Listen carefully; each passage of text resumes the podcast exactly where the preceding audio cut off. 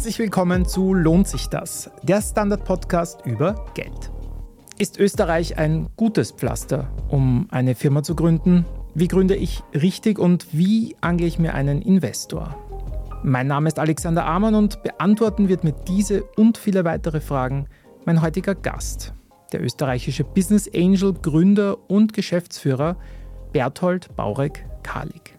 Bevor wir aber klären, wie ein guter Elevator Pitch aussieht, möchte ich euch noch bitten, diesen Podcast zu abonnieren, egal ob auf Spotify, Apple Podcasts oder wo auch immer ihr Podcasts hört. Hallo Berthold und danke fürs Kommen. Danke für die Einladung. Ich habe kurz auf deine Website geschaut vor unserem Gespräch und da ist mir ein Satz aufgefallen. Investiere in die Gegenwart, ernte die Zukunft. Das sind eigentlich zwei Sätze.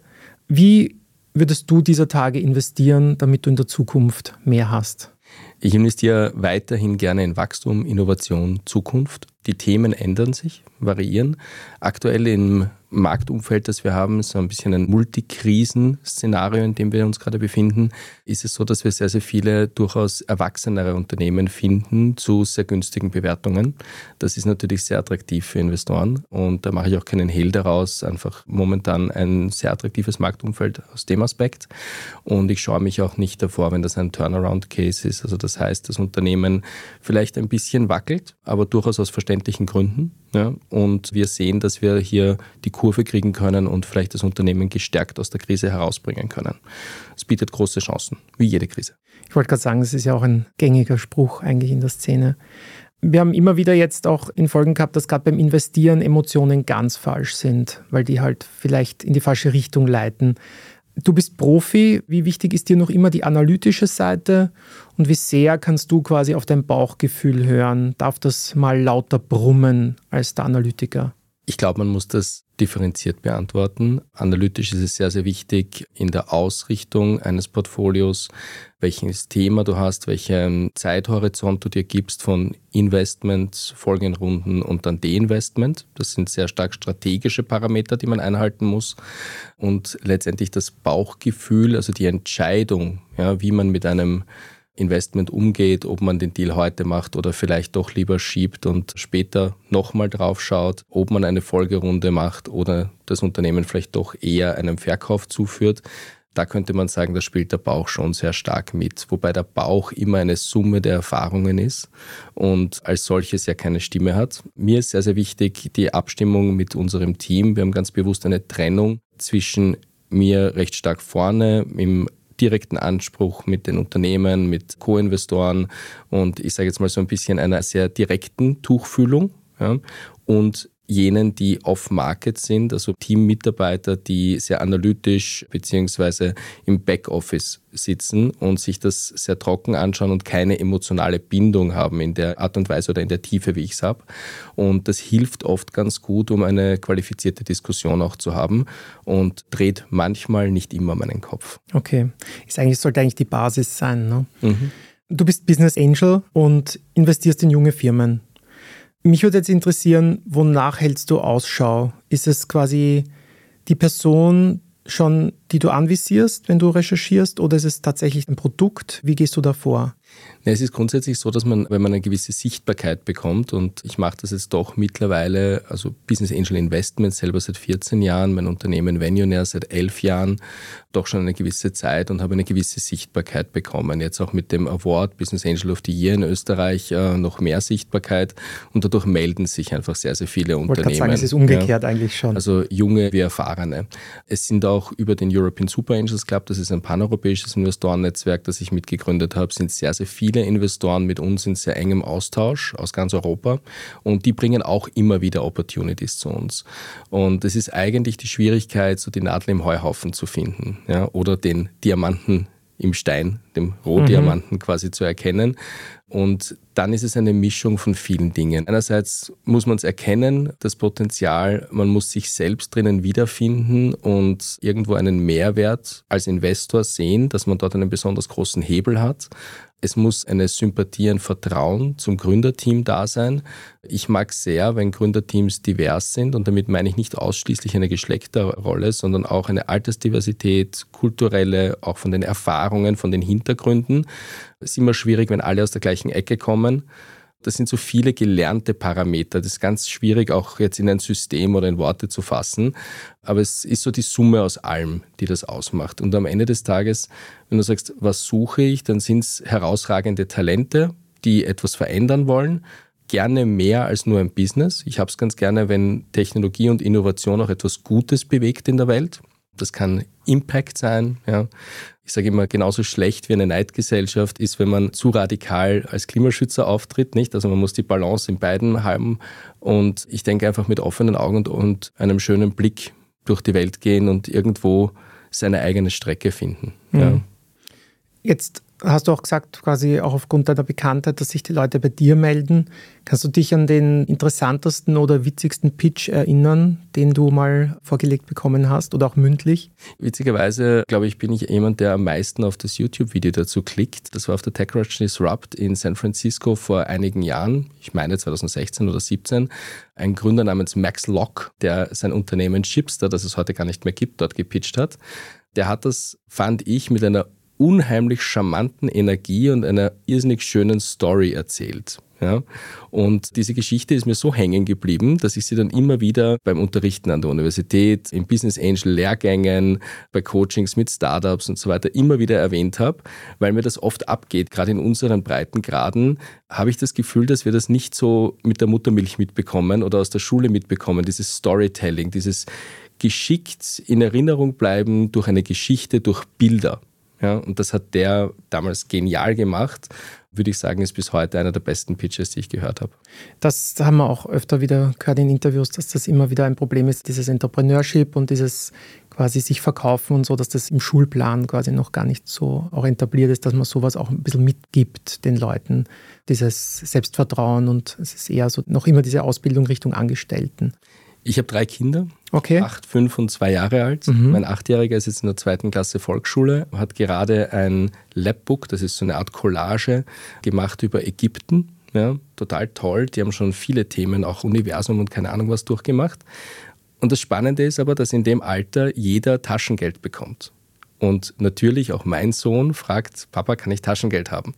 Und bei uns ganz natürlich als Unternehmerhaushalt war, ja, du kannst der Mama im Garten helfen, du kannst in der Küche helfen, du kannst arbeiten und dafür bekommst du mhm. etwas. Und das war mal grundsätzlich Unverständnis, weil er gesagt hat, also meine Schulkollegen, die kriegen das einfach so. Ich sagte, ja, aber wir haben ja auch nichts einfach so, wir müssen ja auch arbeiten. Und ich glaube, das fängt tatsächlich in ganz, ganz jungen Jahren an, dass man lernt, woher das Geld kommt, wie Geld funktioniert. Auch dann bei Kaufentscheidungen. Sparst du das, bekommst du Zinsen, gibst du es aus, ist es weg. Und das sind Dinge, die machen wir sehr natürlich. Und das Interessante ist, wenn ich das Freunden erzähle, dann sagen die, ist eigentlich total interessant, habe ich mir so noch nie überlegt, sollte ich vielleicht auch machen. Und du hast vollkommen recht, in der Schule wird das Thema gar nicht behandelt. Da geht es um Ägypten, Universum, Dinosaurier, aber nicht ums Geld. Ja. Natürlich sind die Eltern auch in der Verantwortung. Also jetzt alles natürlich auf die Schule zu schieben, wäre natürlich falsch. Aber trotzdem, so wie du jetzt sagst, ne, also viele denken da gar nicht dran, sondern, ah ja, Taschengeld zahlen wir mal aus. Da geht es dann eher darum, wie hoch darf das sein in dem Alter, aber nicht eigentlich vielleicht, dass man dafür arbeiten muss oder so. Ich glaube, auch bei mir hat es spät angefangen, dass ich dann wirklich Gegenleistung irgendwie wie Zimmer aufräumen und eben helfen und einkaufen gehen und so machen musste. Aber ja, ich glaube, dieses Bewusstsein, und das haben wir auch öfter gehört, diese Möglichkeit, vielleicht noch nicht mit acht, aber ein bisschen später zu sagen, du kannst das Geld auch investieren, kannst es auf die Seite legen, dann hast du vielleicht irgendwann mehr. Ich glaube, diese Dinge mitzugeben ist total wichtig, gerade in Zeiten wie diesen. Jetzt haben wir gerade vom interessantesten Pitch gesprochen. Was war denn einer, wo du sagst, der war nicht so interessant oder hat dich nicht so gecatcht und im Nachhinein hast du gedacht, ah, das wäre aber eine gute Sache gewesen. Gibt es sowas? Ich meine, Lost Opportunities gibt es schon immer viele, oder? Wir haben, wenn du dir anschaust, Planradar, sensationelle Geschichte, habe ich auch den Gründern mal gesagt. Ich habe das relativ früh gehört, dass es das Thema gibt und habe mir gedacht, ja, coole Idee, wenn man es schafft, in der Bauwirtschaft zu verkaufen. Ich habe dort keine Ahnung. Ich sage immer, das ist die einzige Assetklasse, wo ich wirklich gar keine Ahnung habe, ist Real Estate. Und ich konnte dort einfach gar nichts beitragen. Tut mir im Nachhinein leid, weil die doch einen wahnsinnig erfolgreichen Weg gegangen sind. Bei Bitpanda hätte es mich wahnsinnig gereizt, da hat mich keiner gefragt in der ersten Runde. Das habe ich dann mitbekommen, wie die plötzlich da waren und habe mir gedacht, der No-Brainer. Nur dann waren die so schnell, so groß, dass dann auch letztendlich wir nicht die Richtigen waren, um uns anzustrengen, um dort hineinzukommen mehr. Und ja, ich meine, das ist halt etwas, das muss man immer mit ein bisschen einem Schmunzeln sehen. Ich sage immer, ich freue mich für jeden, wo ich nicht recht gehabt habe und bin garantiert in der ersten Reihe, applaudiere und freue freue mich mit erfolgreichen Unternehmern. Ich finde das großartig. Die leisten viel für unsere Gesellschaft. Es werden wahnsinnig viele Arbeitsplätze geschaffen. Und es ist großartig, wenn die wenigen, die erfolgreich sind und sichtbar sind, wenn die zu Leuchttürmen werden und andere motivieren, etwas zu machen. Das ist mit, diese positive Haltung ist mit auch ein Grund, warum ich ein Riesenproblem habe mit einer Neidgesellschaft. Mhm. Ja sagt man ja oft, dass dieses Applaudieren und so, dass das eher was Amerikanisches ist ne, und in Europa nicht so ganz verbreitet. Ja, wobei ich glaube, dass es nicht immer so war. Also Österreich hätte nicht über 250 Hidden Champions, also Europa- und Weltmarktführende Unternehmen, führende Mittelstandsunternehmen, wenn wir keine Unternehmerkultur jemals gehabt hätten. Ich weiß nicht, wo uns das verloren gegangen ist, aber ich habe das Gefühl, dass wir als Standort momentan relativ unfreundlich sind gegenüber Unternehmern. Man könnte sagen, schon fast kulturell irgendwie so ein bisschen eine Abneigung haben dagegen. Und das ist eigentlich schade, weil Wohlstand, den wir heute genießen, haben wir aufgrund eines wahnsinnig starken Mittelstandssektors. Da gibt es andere Regionen in der Welt, wo man sich das wünscht. Ja, bei uns ist das da und super etabliert. Das ist letztendlich der Motor der Wirtschaft. Das ist der Grund, warum wahnsinnig viele sehr stabile Arbeitsplätze sind. Gerade Familienunternehmen haben kaum Fluktuation. Wenn ich mir heute große Konzerne anschaue, die dann teilweise 1000 Leute auf einmal entlassen, ist eine Katastrophe. Mittelständische Unternehmen haben oft über Generationen sehr, sehr stabil ihre Mitarbeiter. Ein gutes Beispiel ist ein guter Freund von mir, der Benjamin Jentsch, Eigentümer vom Linde Verlag und auch von der Druckerei Jentsch in Strebersdorf. Der hatte jetzt vor kurzem 60-Jahresfeier und hat Mitarbeiter ausgezeichnet, die 10, 20 und 30 Jahre im Betrieb sind. Das ist eine aussterbende Art eigentlich. Ja. Das ist unglaublich. Ja.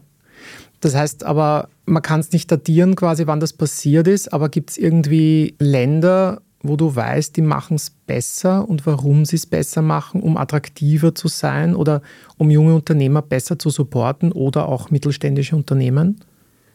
Ich glaube, Deutschland macht es sehr, sehr gut in verschiedenen Bereichen. Die haben sehr früh verstanden, dass Standortmarketing für Berlin als Innovations- und Startup-Standort einen unglaublichen Mehrwert bringt. Und das ist auch tatsächlich so ein Motor geworden in Europa, oder? Es ist jetzt mit Brexit, kann man sagen, ist heute Berlin und Stockholm sind so die zwei großen Zentren, wo sich das meiste auch Venture Capital Investment tut. Die ziehen Talente aus aller Welt an. Gar nicht nur Europa, wirklich aus aller Welt an. Die ziehen auch Kapital aus aller Welt an und das ist letztendlich ein Motor auch für die deutsche Wirtschaft, die sich ja auch ein bisschen weiterentwickeln muss, weg vom Verbrennungsmotor. Nicht? Man hat dort sehr viel mehr Geld in die Hand genommen von staatlicher Seite, das aber auch sehr viel geschickter platziert. Also wenn ich an den Hightech Gründerfonds denke oder an Fund of Funds, die, glaube ich, zweimal aufgelegt wurden mit jeweils 10 Milliarden, wenn ich das richtig im Kopf habe in Deutschland. In Österreich steht auch ein Fund of Fund, ganz geduldig im Regierungsprogramm. Ich glaube, es gibt kein Projekt dazu, dass das in irgendeiner Form in Nähe von Realität kommt. Wir haben einen Gründungsfonds, der jetzt der Nachfolger ist vom AWS Gründerfonds. Ich glaube, der neue Name ist deutlich besser gewählt. Aber das ist halt auch wieder mit, ich glaube, 75 Millionen ist das Ziel, das dort zusammen allokiert werden soll das ist halt ein sehr, sehr kleines Vehikel. Und wenn wir uns Österreich anschauen und anschauen, wie viele Studenten mit hochkarätiger Ausbildung hier aus den Universitäten herauskommen, das Potenzial an Universitäts-Spin-offs, das Potenzial an wirklich kreativen und geschickten Unternehmerpersönlichkeiten, die dann oft international erfolgreich werden, die wir dann auch bejubeln, obwohl sie im Ausland dann Steuern zahlen und dort der Wirtschaft eigentlich helfen, dann blutet mir so ein bisschen das Herz. Und ich glaube, dass wir das verpasst haben. Wir haben nicht geschafft, rechtzeitig unseren Standort im Standortmarketing weg von Mozartkugeln und klassischer Musik hin zum Innovationsstandort stark genug zu positionieren. Ist nicht so, dass wir nichts haben in dem Bereich, bei Gott nicht. Die Wirtschaftskammer macht sehr, sehr viel Gutes. Ich finde nur im internationalen Kontext ginge da noch mehr. Und der zweite Aspekt ist, dass halt Innovation, Technologie braucht halt auch Kapital. Und wenn ich jetzt von staatlicher Seite weniger mache, dann muss ich wenigstens Rahmenbedingungen schaffen, dass Pensionskassen, Versicherungen, Banken hier deutlich aktiver werden, die zum Teil hier ja auch etwas machen in Venture Capital. Aber halt, wie gesagt, wieder in den Größenordnungen im Verhältnis viel zu wenig für das, was wir hier bräuchten. Ich glaube, wir bräuchten gut ein, zwei Milliarden mehr an Fonds, die im Risikobereich investieren, um auch in späteren Phasen die Unternehmen unterstützen zu können, sie nicht zu früh vielleicht an nicht-europäische Käufer sogar zu verkaufen. Das passiert uns auch, ja, dass wir halt keinen Käufer in Europa finden und halt stattdessen, weil wir sagen, Anschlussfinanzierung schwierig, dann verkaufen wir es halt Richtung Amerika, weil am Ende des Tages müssen wir unser Kapital auch wieder zurückbekommen. Ich würde viel lieber sehen, dass die Unternehmen Unternehmen nachhaltig erfolgreich werden, an die Börse gehen können und sich letztendlich hier auch die Bevölkerung daran beteiligen kann. Ja? Das heißt, der vorbörsliche Kapitalmarkt sollte eigentlich zum Kapitalmarkt führen. Nur, wann war das letzte IPO der Wiener Börse? Weißt du vielleicht besser? Nein, nein, so alt bin ich nicht. Gut, aber nachdem wir jetzt primär über die Investorenseite gesprochen haben, wollen wir jetzt wirklich wissen, wie man richtig gründet, was es dazu braucht und ob man wirklich ins Fernsehen gehen muss, um Investoren zu finden. Bis gleich.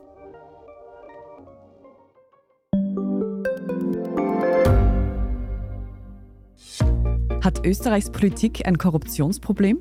Wie wird der Ukraine-Krieg enden? Und warum wird alles immer teurer? Ich bin Tobias Holub. Und ich bin Margit Ehrenhöfer. Wir stellen die brennenden Fragen unserer Zeit. Und die Standardredaktion liefert Antworten. Im Thema des Tages, Montag bis Freitag um 17 Uhr, überall, wo es Podcasts gibt.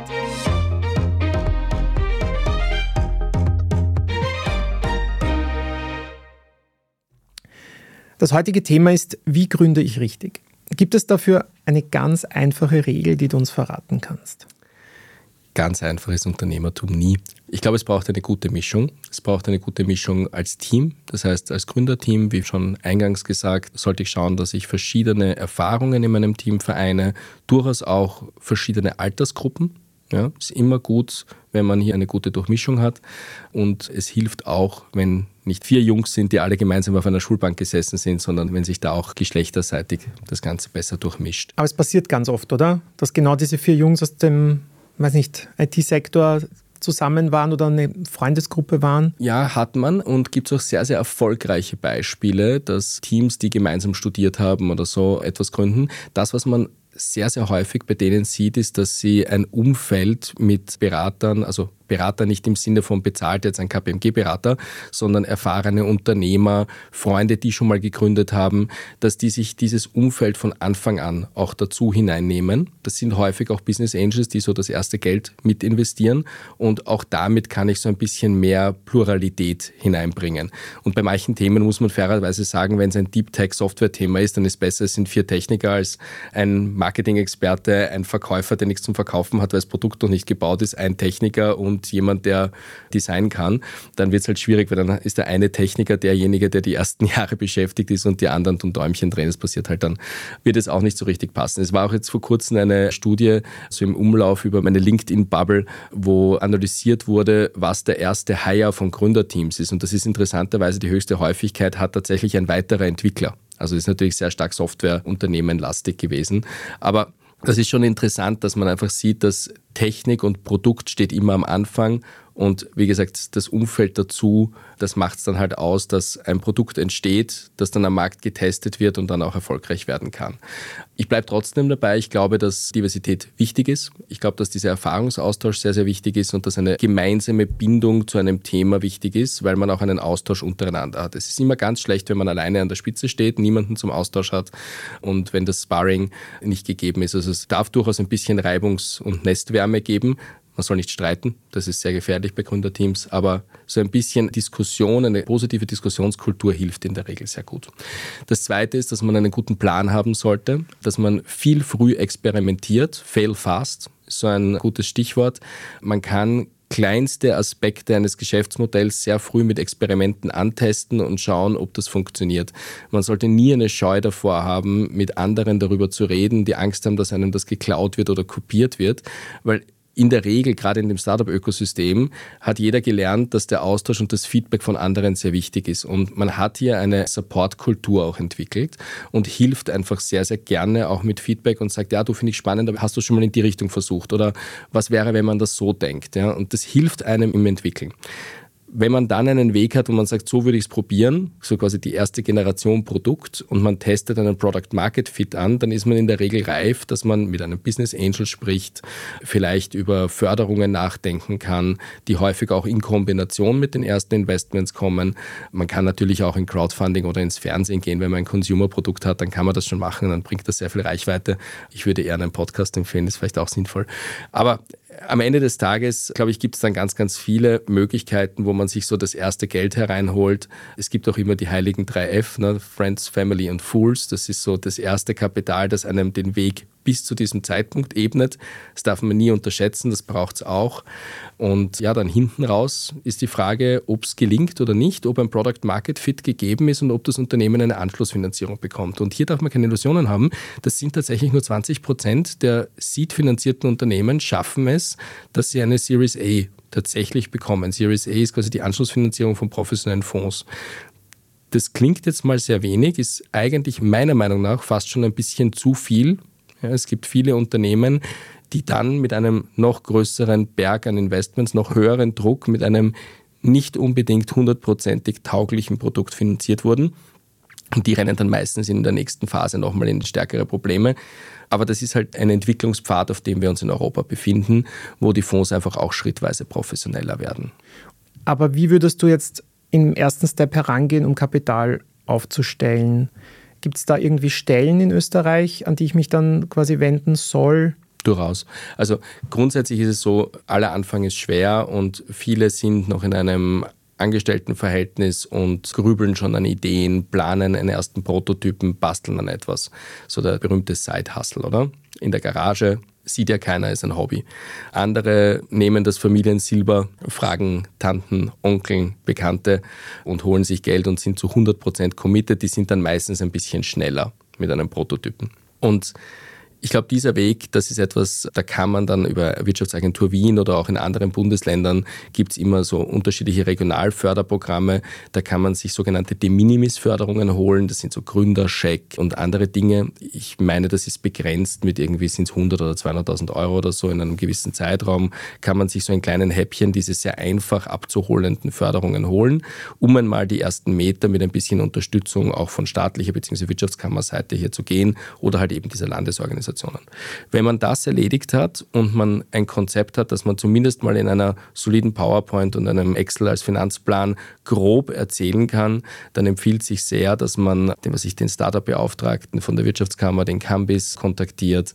Der hat immer gute Ideen, wo man noch hingehen kann. Zur i2 Business Angel Börse von der AWS. AWS ist die österreichische Förderbank kann man hingehen, da ist Dusan Todorovic zuständig.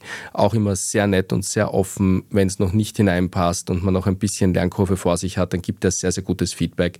Man kann auch zu uns kommen, auch wenn es vielleicht ein Nein gibt, ja, was im Übrigen über 90 Prozent der Startups passiert, weil einfach die Wahrscheinlichkeit, dass der Fit so gut ist, dass es wirklich zu uns hereinpasst, ist ein geringer. Das ist bei jedem anderen Investor genauso. Aber das, was man garantiert bekommt, ist eine höfliche Antwort und vielleicht einen Wegweiser.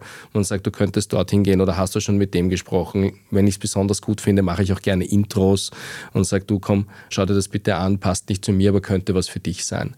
Und das ist in der Szene, glaube ich, mittlerweile üblich geworden, dass man versucht, positiv Nein zu sagen. Also das heißt, mit einer Hilfe, mit einem nächsten Schritt quasi hier nach vorne unterstützen möchte. Ich glaube auch diese Angst vor einem Nein, dann gründe ich nicht, oder? Wenn ich beim ersten Nein schon aufgebe, dann sollte ich sowieso nicht gründen vielleicht dann sollte man es grundsätzlich lassen. Ja? Also wenn das Mindset nicht da ist, dass man eine gewisse Leidensfähigkeit aufbringt und man bereit ist, eine extra Meile zu gehen, dann ist man wahrscheinlich nicht fürs Gründertum geschaffen. Es ist auch so, selbst wenn man sich traut und das auf sich nimmt, dann darf man sich auch nicht erwarten, dass dann Österreich einen bejubelt. Man wird zunächst mal mit ein bisschen Naserümpfen beäugt werden. Der ein oder andere wird sagen, um Gottes Willen, die ganzen Startups, da werden Millionen draufgeschmissen und die versuchen, innovativer als Konzerne zu sein. Das ist dann oft schwer zu erklären, aber da haben wir halt einiges noch vor uns. Wir müssen halt noch beweisen, dass diese neue Generation der Unternehmer die nächste Generation der Hidden Champions baut. Und diejenigen, die mutig genug sind und die Ärmel aufkrempeln, die werden ein Teil davon sein, das zu beweisen. Und alle anderen können halt nörgeln, wenn es nicht klappt, aber dann haben wir größere Probleme in dem Land. Ich wollte gerade sagen, ja. Mich würde grundsätzlich noch interessieren, welche Bereiche gerade in der Szene zu wenig abgedeckt sind. Gibt es sowas? Gibt es irgendwie eine Scheu vor irgendwas? Na, ich glaube, wir haben ein paar so kleine regionale Glitches. Wir haben einerseits ein bisschen ein regionales Defizit, wofür die Gründer selber nichts können und das Startup-Ökosystem nichts kann. Das hat mit dem Standort Marketing zu tun. Obwohl wir eine extrem stark aufgestellte Außenwirtschaft haben mit Advantage Austria, das ist die internationale Organisation der Wirtschaftskammer, die ja, ich glaube, mittlerweile mittlerweile irgendwie fast 200 Länder erreichen. Wir haben es geschafft, dass sie immer wieder Startup-Themen mitnehmen, aber es wird nicht stark genug promotet. Das heißt einfach als Standort ist Österreich für das Thema Startup-Innovation international einfach noch zu weit unterm Radar. Wir sind vielleicht Tier 3, ja, maximal Tier 2. Aber da geht noch mehr. Das ist eine Sache. Das führt dazu, dass dann viele sagen, naja, hm, gründe ich überhaupt hier in Österreich oder mache ich es gleich in Berlin? Ja, das ist durchaus volkswirtschaftlich ein Problem. Diejenigen, die dann hier gründen, hoffen dann trotzdem, dass sie irgendwie entdeckt werden. Und das ist ein Riesenfehler. Du musst in Wahrheit als Österreicher raus. Du musst als Österreicher nach Berlin, nach London, nach New York, nach Taiwan, nach Japan und dort letztendlich Werbung für dich machen, für dein Thema machen, für dein Unternehmen machen. Und dann klappt es auch mit Sitz in Österreich. Aber du musst halt proaktiv zugehen. Da, wo wir im Ökosystem Schwächen haben, sind diese internationalen Netzwerke. Ich glaube, dass viel zu wenige Investoren es früh genug gestartet haben, dass sie internationale Netzwerke und Beziehungen aufbauen. Die wenigen, die das haben, sind deutlich erfolgreicher mit ihren Portfoliofirmen. Das ist letztendlich eine Aufgabe, die sehe ich sehr stark bei den Investoren, weil die ja immer wieder in Startups investieren und auch mehrere betreuen. Und diese sollten dieses Netzwerk mitbringen. Ich glaube, das ist eine Sache, wo wir noch ein bisschen Aufholarbeit haben. Wobei, wie gesagt, immer mehr dieses internationale Netzwerk mitbringen und es schon besser wird. Und was ich auch sehe, ist, dass wir im Bereich der Anschlussfinanzierung, im Bereich des Venture Capitals bei regulierten Fonds, also es sind die meisten als Venture-Fonds bei der Finanzmarktaufsicht, wenn sie sehr groß sind, dann spricht man von Regulierung konzessioniert. Hier gibt es sehr, sehr wenige in Österreich und das hat viele Gründe. Das hat den Hintergrund, dass bei uns institutionelle Investoren, also vor allem Pensionskassen, Versicherungen, noch immer diesen Sektor stark meiden, obwohl sie hier eigentlich stärker investieren könnten. International kann man sagen, sind ungefähr 25 Prozent in Private Equity allokiert, also von Volumen, das diese institutionellen Investoren anlegen. Und davon ist durchaus 5 bis 10 Prozent etwas, was auf Venture Capital entfällt. Frankreich ist hier Spitzenklasse zum Beispiel. Da sind Pensionskassen sehr, sehr engagiert. In Österreich haben wir das nicht. Das heißt, wenn ich hier in Österreich einen Fonds auflege, dann habe ich die Schwierigkeit, dass diese Klasse der Investoren zwar vielleicht mit mir ein Gespräch führen wird, aber ich mit einer sehr geringen Wahrscheinlichkeit hier ein größeres Ticket bekomme. Die Investoren, die mir überbleiben, sind letztendlich mittelständische Unternehmer, die in der Regel, wenn sie eine Affinität für das Thema haben, selbst Business Angels sind. Denen sollte ich das Geld gar nicht abnehmen für meine Fonds, weil dann fehlt es ja wieder auf der frühen Phase. Das heißt, es ist so ein bisschen ein Zielkonflikt. Und jetzt nur im Ausland dann das Geld einzusammeln mit Standort Österreich, hat wieder dieses Standortwerbungsproblem weil es halt dann doch wieder leichter geht, wenn ich sage, ich habe einen Fonds, der ist halt based in Luxemburg oder in Berlin, wo es halt üblicher ist. Ja, mhm. Oder in München. Ja? Und das ist etwas, da tun wir uns als Szene schwer. Es gibt immer wieder Fonds, es klappt auch immer wieder, aber es klappt viel zu wenig. Und ich glaube, im Vergleich zu anderen Standorten hat dieser Teil der Industrie sehr, sehr, sehr, sehr schwer und erfahrt leider viel zu wenig Unterstützung. Mhm. Reden wir über was Positives. Wir haben 2023, war, kann man fast sagen, das Jahr der KI. Mhm. Wo kannst du das einordnen für die Startup-Branche, für jetzt auch Gründer. Ist das was, auf das man sich jetzt stützen sollte? Ist schon zu spät? Ja, ich würde sagen spät, aber doch, oder? Also ich habe KI-Investments vor sieben Jahren begonnen mhm. und eigentlich jetzt die letzten eineinhalb Jahre mir nichts mehr ernsthaft angeschaut. Es hat natürlich durch ChatGPT so eine Breitenwirksamkeit genau. bekommen. Erinnert mich ein bisschen an den letzten Bitcoin-Pump. Ja, das ist auch so in dem Moment, wo überall, ja, von der U-Bahn-Zeitung bis im Radio, wenn es ständig nur um den Bitcoin-Preis geht, dann weißt du, dass es gerade irgendwie heiß ist am Markt und dass vielleicht vernünftiger ist, ein bisschen was auf die sichere Seite zu bringen. Ein bisschen kommt mir das so vor bei KI, wobei das sicher eine Welle ist, die wieder abflachen wird und aus der Welle wieder Gutes mit entstehen wird. Und da gibt es eine gute Analogie auch zum Kryptomarkt. Jeder Pump erzeugt wieder, dass sehr, sehr viele neue Projekte vor allem im Hinblick auf das Web 3, wo ich ein großer Fan bin, Bitcoin nicht ganz so, dass diese finanziert werden und dass diese dann im nächsten Winter, also wenn das Interesse abflacht, dass diese dann wieder mit dem Geld arbeiten können. Und das Gleiche erwarte ich im KI-Segment, dass jetzt einfach sehr, sehr viel Geld in die richtigen Themen hineingeht wenn das Interesse wieder ein bisschen abflacht und es ruhiger wird, wird es sehr gut finanziell ausgestattete Unternehmen geben, die wirklich an sinnvollen Lösungen weiterarbeiten können.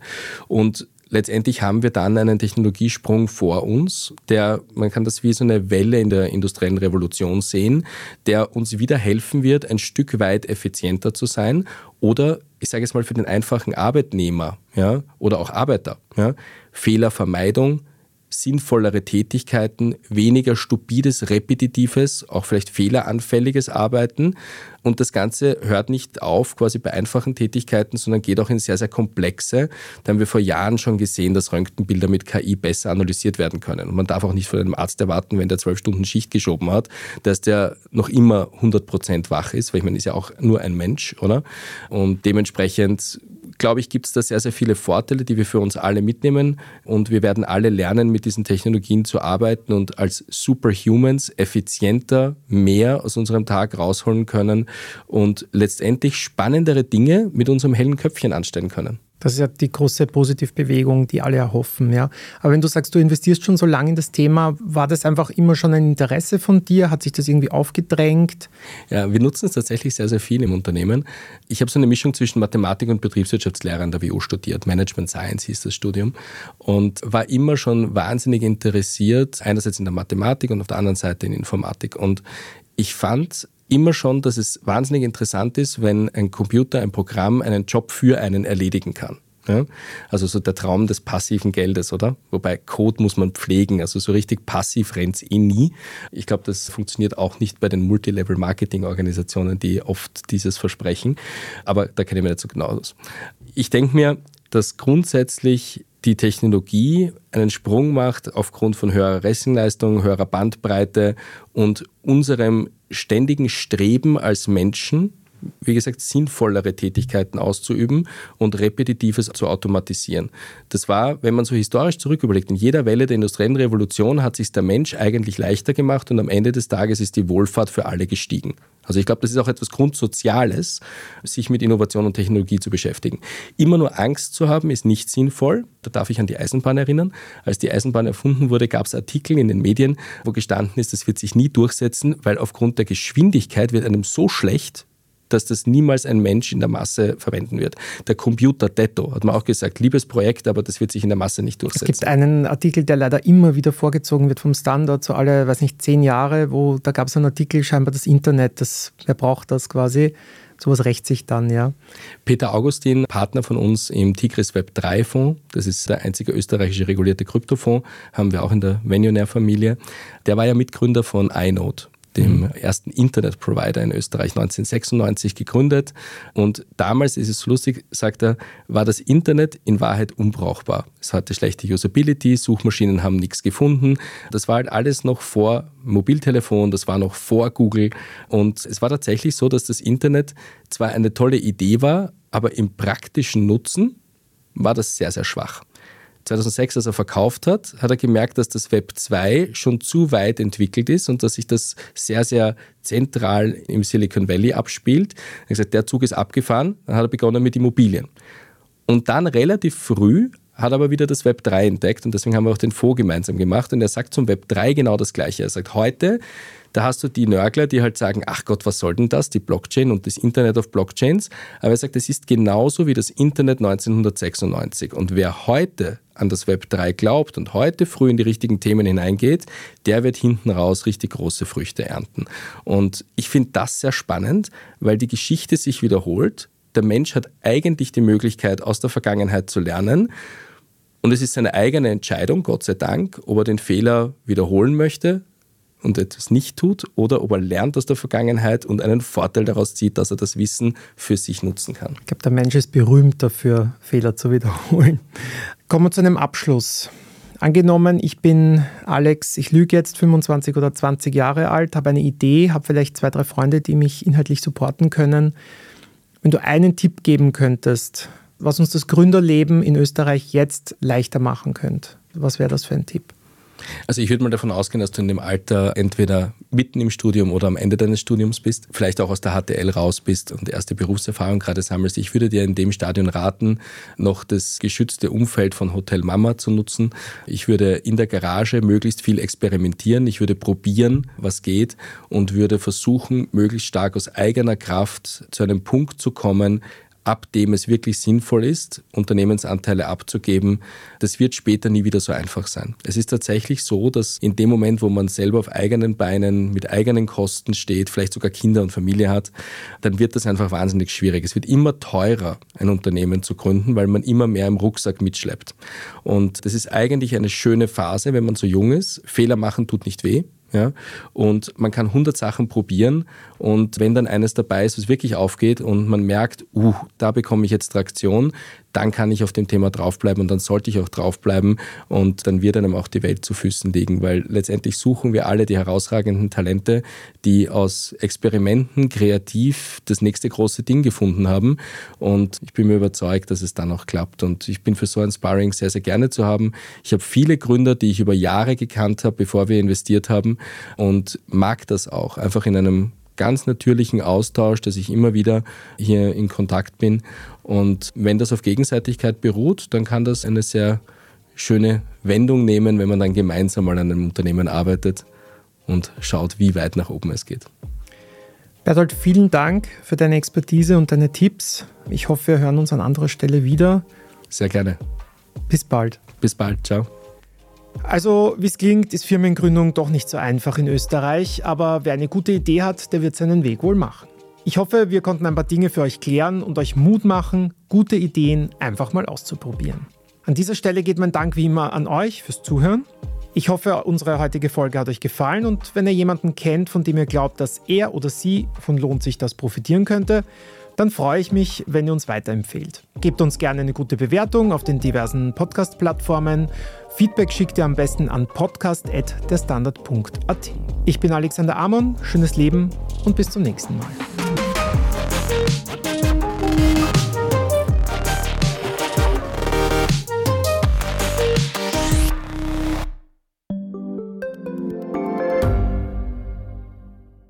Bin die Franziska Ich bin der Martin. und wir wollen besser leben. Lohnt sich 10.000 Schritte zu gehen jeden Tag? Ist das Großraumbüro wirklich so schlecht wie sein Ruf? Spoiler, ja. Bringt's was, Intervall zu fassen?